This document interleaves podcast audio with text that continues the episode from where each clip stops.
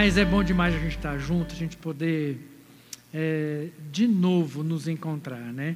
E hoje, assim, é um dia muito especial, porque nós estamos aqui fazendo a nossa última transmissão, 100% transmissão pela manhã. Como vocês viram aí no Pitadas, a partir da semana que vem, nós vamos ter, a, vamos continuar com a transmissão, mas vamos ter também o culto presencial. Então, o culto presencial do próximo domingo será transmitido também, né? Então, é, você é nosso convidado para estar conosco no próximo domingo pela manhã ou à noite, né? Então, é importante que você faça a sua inscrição. É, até quero aproveitar aqui para falar que é muito importante que você que fez a sua inscrição venha para o culto. Muitas vezes a gente tem visto assim, às vezes 30 até 40 inscrições de pessoas que não comparecem no culto. Então, quando você tem 40 pessoas inscritas que não vêm no culto, significa que 40 outras pessoas poderiam estar aqui no culto e não vêm porque você tomou o lugar dela. Então, faça sua inscrição, mas venha para o culto, tá? Então, a partir dessa semana, nós vamos ter inscrições para os cultos de quarta, domingo pela manhã e domingo à noite. É, hoje também é, como a gente viu aí, as nossas meninas falaram né, sobre o dia da Bíblia. Tivemos aí esse evento maravilhoso, sexta e sábado, de leitura da Bíblia. E eu queria, antes de começar a mensagem, eu queria que nós fizéssemos uma oração, agradecendo ao Senhor pelo privilégio de termos a Bíblia escrita na nossa língua, completa. Isso é um privilégio. Mas também é um desafio, porque sabemos que muitas outras nações, muitos outros povos, em muitas outras línguas, a palavra de Deus ainda não foi traduzida. Então é nossa responsabilidade, sim, levar a palavra de Deus. E às vezes a pessoa não adianta apenas a Bíblia estar traduzida na sua língua, porque, como nós temos no Brasil um número enorme de pessoas que são analfabetas e que não sabem ler. E então, nós temos a, o nosso projeto de Bíblia em áudio, né, os nossos radinhos que nós temos distribuído dos últimos dois anos, né? Vamos fazer essa oração então? Senhor, em nome de Jesus, eu quero te louvar e te agradecer pelo privilégio de termos a palavra de Deus escrita na nossa língua, completa, em que a gente pode se deliciar com os seus ensinos, aprender, sermos motivados, sermos é, tratados pela Sua palavra, que o Senhor possa nos abençoar com responsabilidade, com temor, por termos a palavra na nossa língua. Que o Senhor possa trazer sobre nós essa responsabilidade, esse compromisso de levar o teu nome a todas as nações, de proclamar o teu nome a todo povo, a toda gente. E que, ó Deus, em nome de Jesus, sejamos uma igreja sempre comprometida com a tua palavra. Faz isso, ó Deus, em nome de Jesus. Amém. Amém. Eu queria compartilhar com vocês um pouco do advento de Jesus, né? Mas eu queria falar disso a partir do, do Antigo Testamento, né? É, e eu queria ler com vocês lá em Jeremias, eu queria que você abrisse lá o texto de Jeremias, no capítulo 33. Jeremias, capítulo 33, nós vamos ler a partir do verso 1. Aí eu vou fazer um pulo e vamos continuar até o verso 22. Ok? Jeremias 33, verso 1.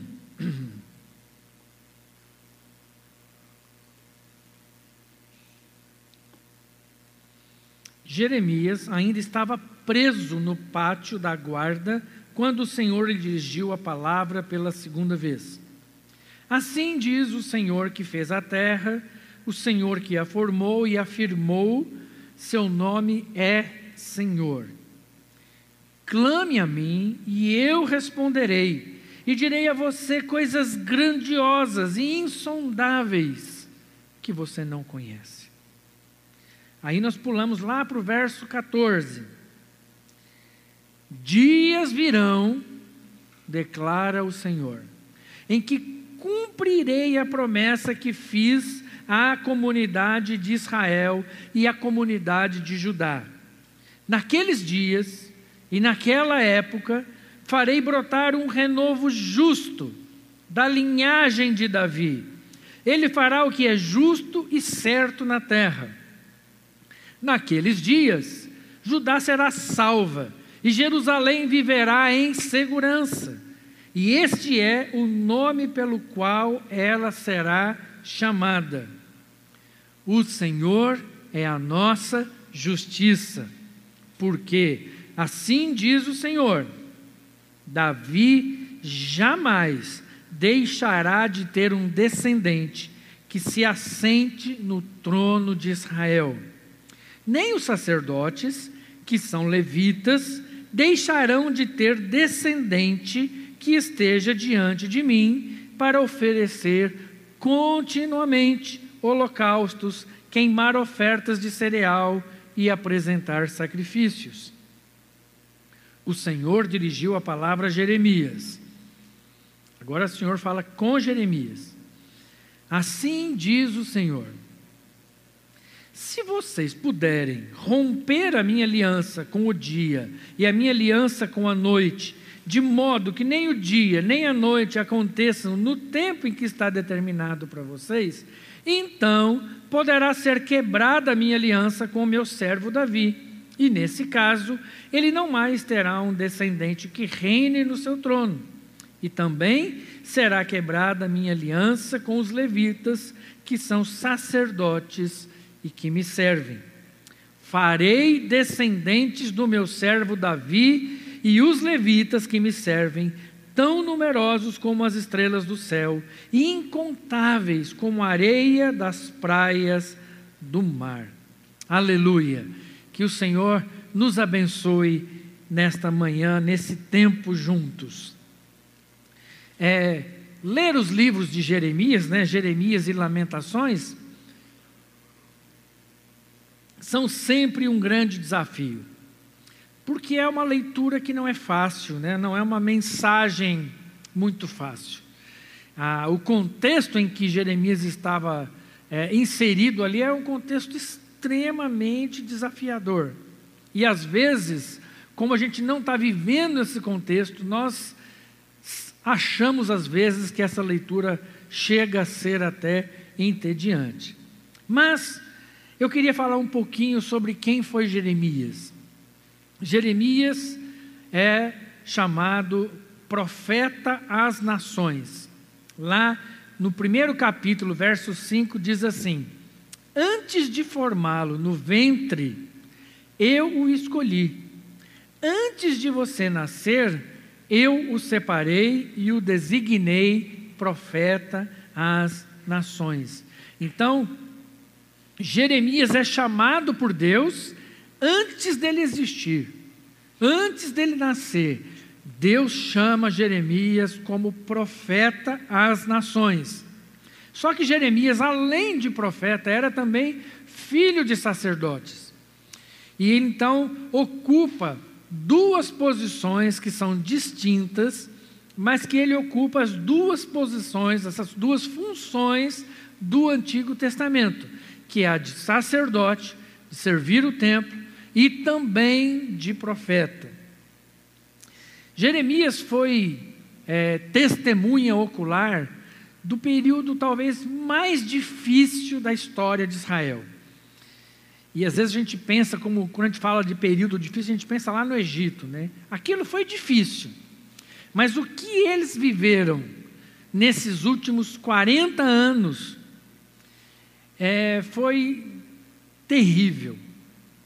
Jeremias vive os 40 anos pré-exílicos, ou seja, antes da nação de Israel ser completamente destruído, o templo destruído, tudo roubado, nos últimos 40 anos, nesse período crítico, é exatamente nesse momento em que Jeremias pronuncia suas profecias. E é claro que isso era muito difícil para o povo ouvir. Para um povo que tinha uma relação com Deus, para um povo que experimentou a saída do Egito, todos os milagres, a passagem pelo Mar Vermelho, os 40 anos de deserto, a conquista da terra prometida, tudo aquilo ainda, apesar de ter passado muitos anos, aquilo ainda era muito vivo no coração do povo. E eles então achavam que, por ser o povo do Senhor, o povo escolhido, nada iria acontecer a eles. E a mensagem de Jeremias era: olha, se vocês não quiserem morrer, só tem um jeito de vocês não morrer, morrerem. É vocês se entregarem voluntariamente ao rei da Babilônia, Nabucodonosor. Agora você imagina um profeta que ama o Senhor dizer para o seu povo o seguinte: ó, é o seguinte, o único jeito da gente não morrer é a gente se entregar voluntariamente, não ir para a guerra, não lutar, não lutar pelo nosso povo, não lutar por nossas terras, não lutar por nossas famílias, não lutar pela nossa história, não lutar pelo nosso templo, lugar da nossa adoração. Então, isso para Jeremias foi muito difícil, muito desafiador. Houve momentos na vida de Jeremias que ele falava assim: Senhor, eu não, não quero mais falar essa palavra, eu não quero mais. Lá em Jeremias 29 diz assim: Mas se eu digo, nunca mais mencionarei o Senhor, nem falarei em seu nome, Sua palavra arde como fogo em meu coração, é como fogo em meus ossos, estou cansado de tentar contê-la, é impossível. Ou seja, por mais difícil que fosse a palavra de Jeremias ministrada ao povo, essa palavra ardia no coração dele. Ele não era, não conseguia segurar. Era difícil falar, mas era impossível reter essa palavra. E assim a gente vai caminhando com Jeremias, que foi um profeta que é, colocou toda a sua alma, todos os seus sentimentos na sua profecia. Ele também, além das profecias acerca da Babilônia, ele também é, é, foi um profeta que trouxe muitas palavras de esperança para o povo, para o povo. Por exemplo, é ele que fala pela primeira vez sobre uma nova aliança. Veja lá em Jeremias 31, diz assim: Estão chegando os dias, declara o Senhor, quando farei uma nova aliança com a comunidade de Israel e com a comunidade de Judá. Esta é a aliança que farei com a comunidade de Israel. Depois daqueles dias, declara o Senhor, porei a minha lei no íntimo deles e a escreverei nos seus corações serei o Deus deles e eles serão o meu povo. E aí então, nós chegamos na mensagem que nós lemos, que fala de dias que virão, diz assim: naqueles dias e naquela época farei brotar um renovo justo da linhagem de Davi. Que dias são esses? É, nós cremos que esses dias são os dias de Jesus. Mas o texto que nós lemos nessa manhã começa falando de uma situação grave. E é muito comum a gente estar diante de situações em que as coisas fogem completamente do nosso controle.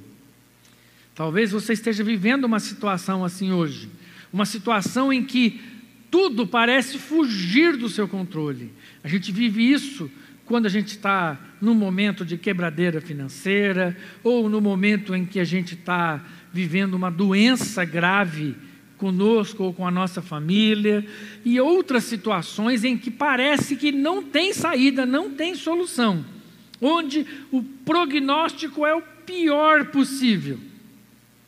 E essa era a realidade de Israel ali. Israel estava cercado. a fortaleza de Jerusalém, a cidade de Jerusalém, com seus altos muros, estavam cercados pelo exército babilônico.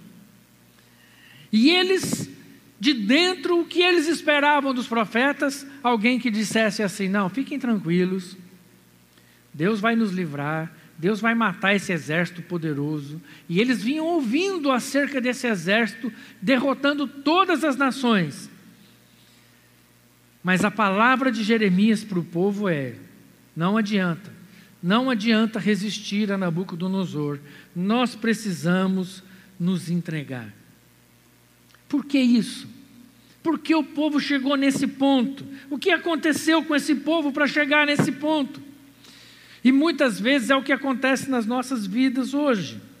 O povo havia se desviado da presença do Senhor. O templo deixou de ser um lugar de adoração para ser um lugar de profanação e idolatria. O templo, que era para ser o lugar do encontro com o Senhor, não era mais. Ele se tornou simplesmente um rito religioso.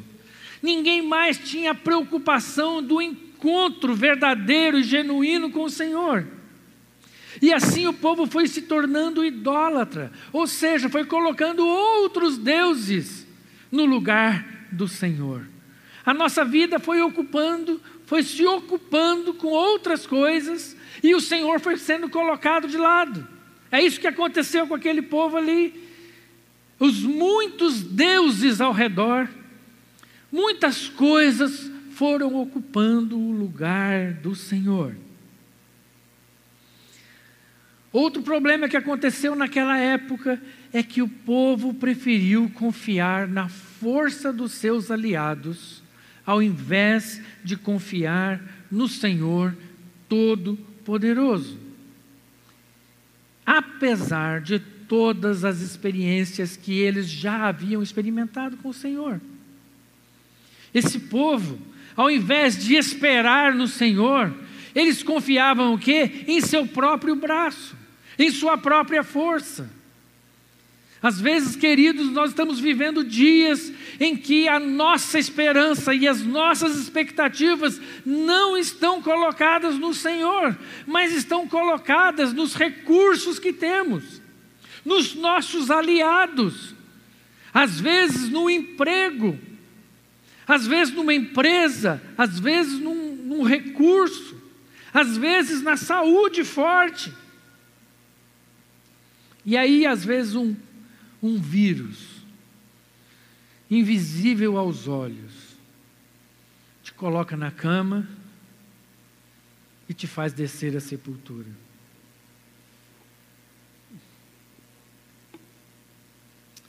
E o pior de tudo é que aquele povo perdeu o seu propósito. Quando Deus chama Abraão, e chama Moisés, e chama Davi, e chama seu povo, sempre Deus dá a eles um propósito. Qual é o propósito do povo de Deus como nação? O propósito de Deus como nação é ser bênção para as outras nações. Mas eles perderam de vista esse propósito e eles achavam que o Senhor estava exclusivamente para eles que tudo que Deus tinha feito era por eles e não para usá-los como instrumento abençoador nas nações. E eles então perderam esse propósito. Perderam. Se perderam nas suas próprias coisas. E então o Senhor diz: clama a mim e eu responderei. Clama a mim e eu responderei. Direi a você coisas grandiosas, insondáveis, que você não conhece. Querido, se a situação da sua vida está parecendo sem rumo, clame ao Senhor porque o Senhor vai trazer revelação de coisas que você não é capaz de imaginar.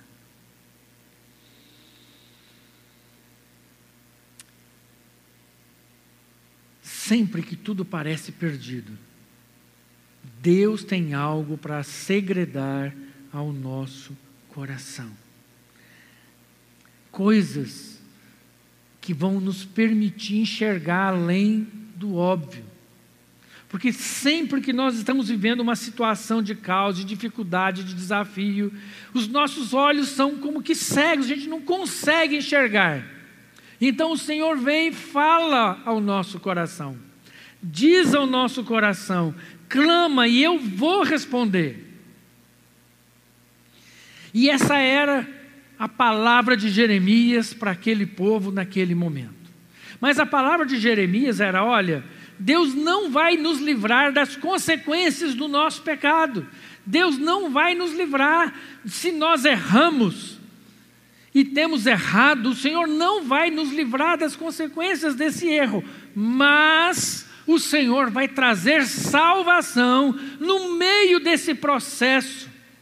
O Senhor vai trazer e vai mudar a realidade, porque, independentemente do que fazemos contra o Senhor, ou a favor de nós mesmos, isso não muda o que o Senhor pensa e sente por nós. O amor do Senhor por nós não muda de acordo com os nossos comportamentos. E ele diz: virá o dia. Verso 6: Virá o dia, porém, em que curarei as feridas de Jerusalém e darei prosperidade e paz verdadeiras. E Jeremias então profetiza que virão dias, virá o dia, virá uma época em que o Senhor vai trazer o renovo de Davi. E ele então traz nessa época brotar um renovo justo da linhagem de Davi. E é interessante que, como sempre, antes do povo ser levado para o exílio, Deus promete através do seu profeta Jeremias o quê? Uma solução. Porque é assim que Deus faz. Antes do problema existir, ele já provê a solução para esse problema. E Deus sabia que em muitas situações nós iríamos nos ver exilados, marcados, com a sensação de injustiça, mas ele iria prover o recurso. Qual era o recurso? O renovo justo, renovo justo da linhagem de Davi. Naqueles dias, Judá será salva e Jerusalém viverá em segurança. E esse é o nome pelo qual será chamada. O Senhor é a nossa justiça. Queridos, a promessa do Senhor é que nós não vamos ficar não vamos ficar desolados para sempre. Porque naqueles dias, naquela época, o Senhor vai levantar um renovo. Sabe, queridos, esse dia já chegou. Aleluia. Esse dia já chegou. Esse dia chegou quando Jesus nasceu. Quando Jesus nasceu, todas as promessas do Senhor se cumprem nele. Tudo que Deus havia falado através do profeta Jeremias, agora em Jesus isso se estabelece o renovo da descendência de Davi. Ele é o Messias, ele veio, ele já veio. E o texto diz que ele é renovo justo, ele é da linhagem de Davi, ele fará ações justas e certas.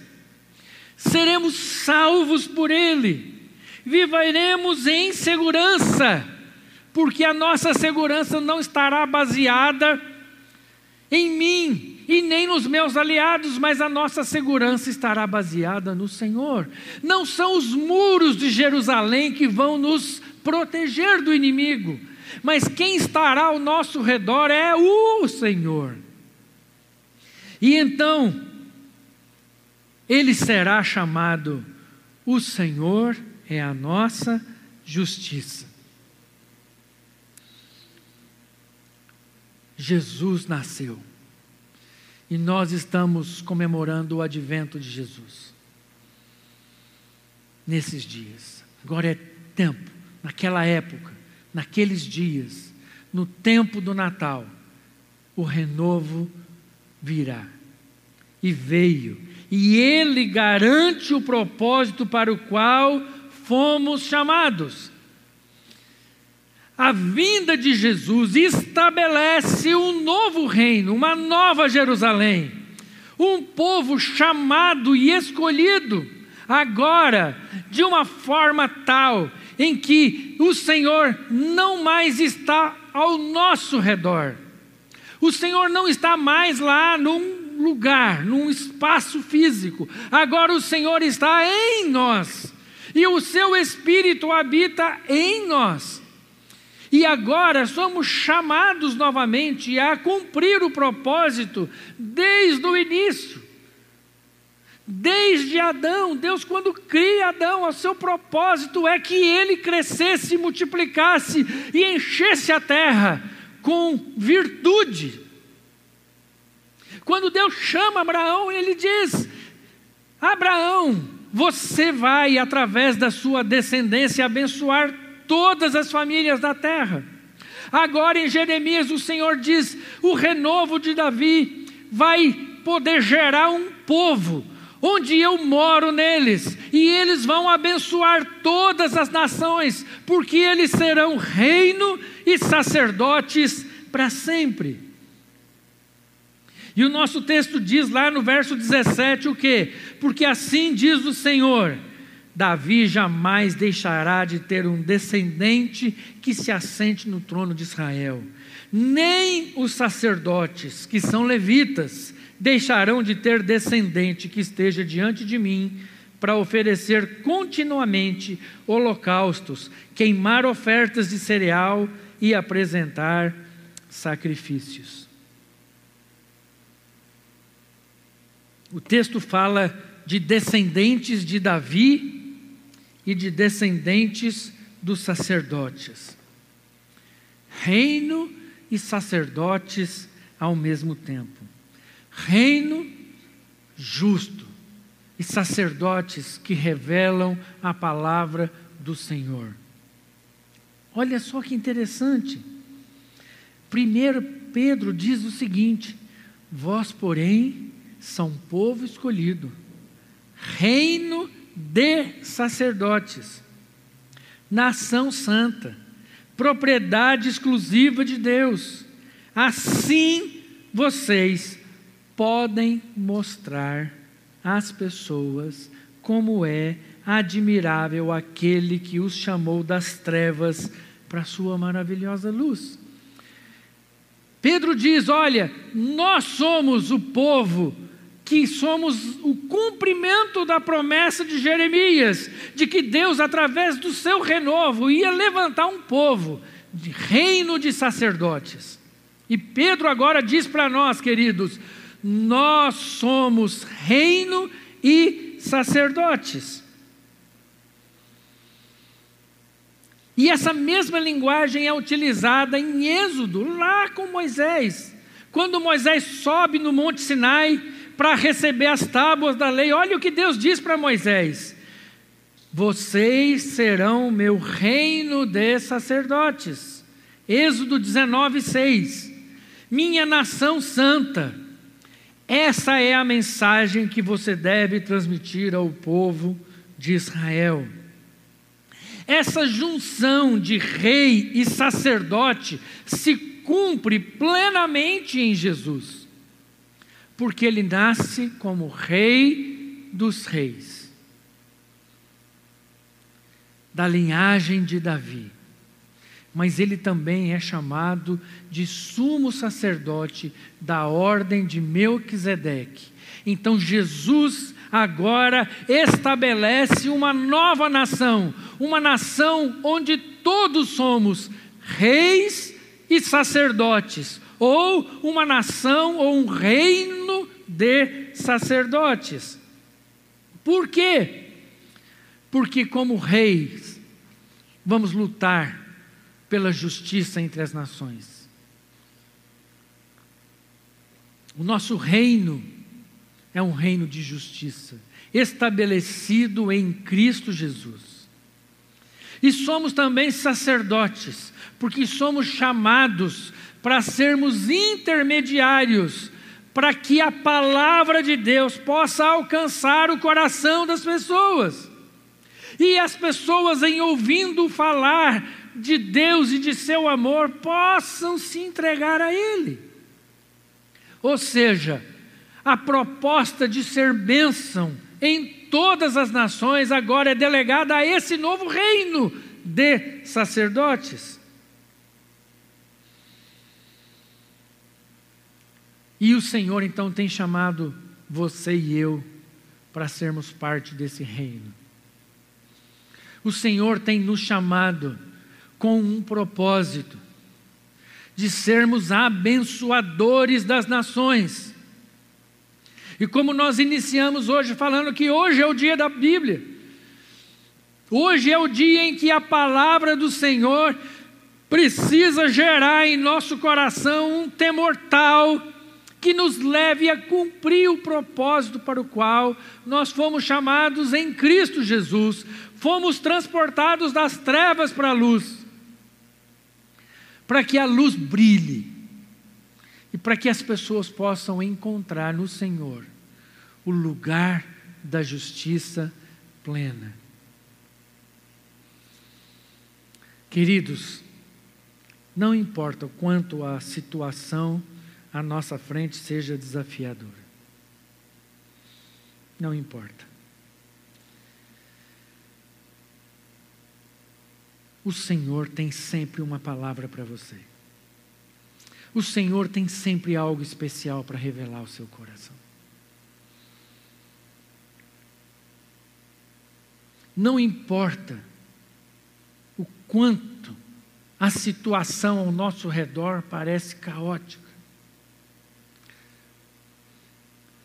O Senhor já proveu o recurso. O Senhor já proveu o recurso. Queridos, vivemos nesse mundo diante de muitas injustiças. Mas o Senhor já prometeu que haverão dias em que não haverá mais choro, nem tristeza. Haverão dias em que a presença do Senhor é que vai iluminar o nosso caminho. Não será mais necessária a luz do sol, porque o Senhor vai iluminar os nossos caminhos. A promessa do Senhor é de suprimento completo e definitivo, eterno. Mas enquanto esses dias não chegam, nós somos chamados a cumprir o nosso propósito de reino e sacerdotes, de trazer a palavra do Senhor para a vida das pessoas, de todas as formas, em todas as línguas. Ainda que essas pessoas sejam analfabetas, elas ouvirão, e ao ouvir a palavra do Senhor, serão transformadas, serão renovadas. Meus queridos, eu quero desafiar você agora. Eu quero desafiar você agora a colocar e apresentar a sua vida diante do Senhor. Eu quero desafiar você agora a entregar a sua vida ao Senhor. O Senhor tem planos para a sua vida. E o Senhor é provedor de todas as coisas na sua vida. O Senhor vai transformar situações, porque Ele é aquele que cuida dos seus.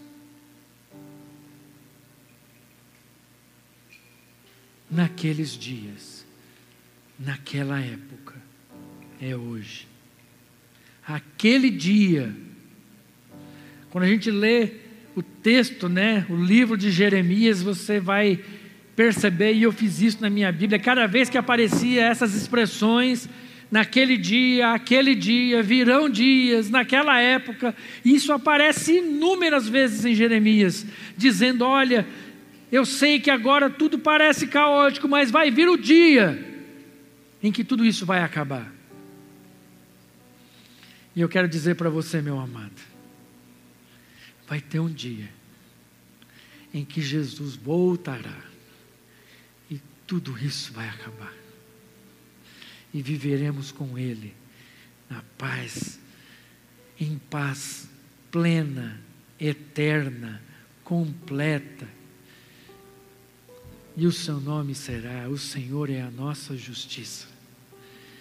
É esse Senhor que nós dedicamos a nossa vida e todas as nossas forças, em nome de Jesus. O Senhor abençoe a sua casa que o Senhor abençoe a sua família. Que o Senhor seja sobre a sua casa todos os dias. Em nome de Jesus.